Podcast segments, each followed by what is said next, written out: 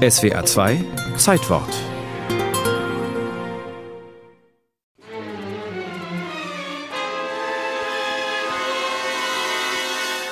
Sonntag 18.40 Uhr. Das Ritual in der ARD, die Lindenstraße. Eine Fernsehserie über das wahre Leben hatte Hans W. Geißendörfer dem WDR vorgeschlagen. Eine Serie, die unterhält, aber nicht verblödet. Ob Geißendörfer dafür der Richtige war? Ein 68er war er, der es immerhin mit Die gläserne Zelle 1977 zu einer Oscar-Nominierung gebracht hatte.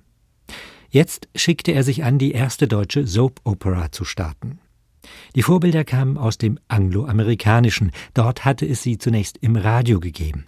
Soap-Operas genannt, weil die endlosen Familiengeschichten oft von Seifenwerbung unterbrochen waren. Dann hatte das Fernsehen das Format übernommen, nicht nur das amerikanische, auch das englische. Dort war die Coronation Street seit 1960 auf Sendung und Geißendörfer kannte die Serie.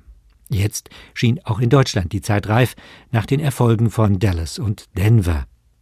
20 Jahre zuvor war der SFB zwar noch mit einer Adaption von Coronation Street gescheitert, aber das sollte nichts bedeuten. Geißendörfers Idee war Geschichtsschreibung in Echtzeit. Jede Woche mindestens einmal sollten die Zuschauer Einblick haben in das Leben anderer Menschen, Menschen wie du und ich. Zwischen den wöchentlichen Sendungen geht das Leben weiter auch in der Lindenstraße.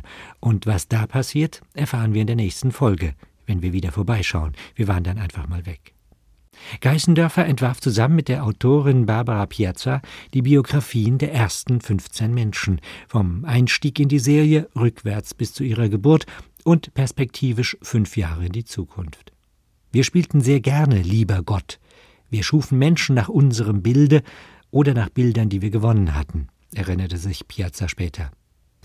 Und diese Filmmenschen entwickeln sich, gewinnen ein Eigenleben, sagt ihre Schöpferin. Da ist die Familie Hans und Helga Beimer, Hausmeister Egon Klink mit Frau Else, Zollhauptsekretär Siegfried Kronmeier und Kindergärtnerin Elfie Hoffmann. Die ziehen in der ersten Folge am 8. Dezember 1985 ein. Herzlich willkommen, heißt sie. Beimers Klausi hat Masern, Marion einen neuen Freund und Benny der Älteste keine Lust auf die vorweihnachtliche Hausmusik. Nichts Außergewöhnliches passiert, Alltag eben. Die Einschaltquoten sind mäßig, die Zeitungen hämisch. Die Serie zum Einschlafen, Lindenstraße, Blindenstraße heißt es, und die FAZ erwägt eine Räumungsklage. Doch das Publikum gewöhnt sich an die anfangs unbekannten Darsteller, die rasche und billige Produktion auf Video für eine Spielfilmserie damals ein Novum. Aus Kostengründen auch entsteht die Münchner Lindenstraße in Studios in Köln. Die Bavaria Studios waren zu teuer. Aber wo sie liegt, ist ohnehin egal. Schließlich leben wir alle in einer Lindenstraße. Das reale Leben mischt sich mit dem fiktiven. Lindenstraße ist überall und Mutter Beimer heißt mit Vornamen Marie-Louise. Oder Helga?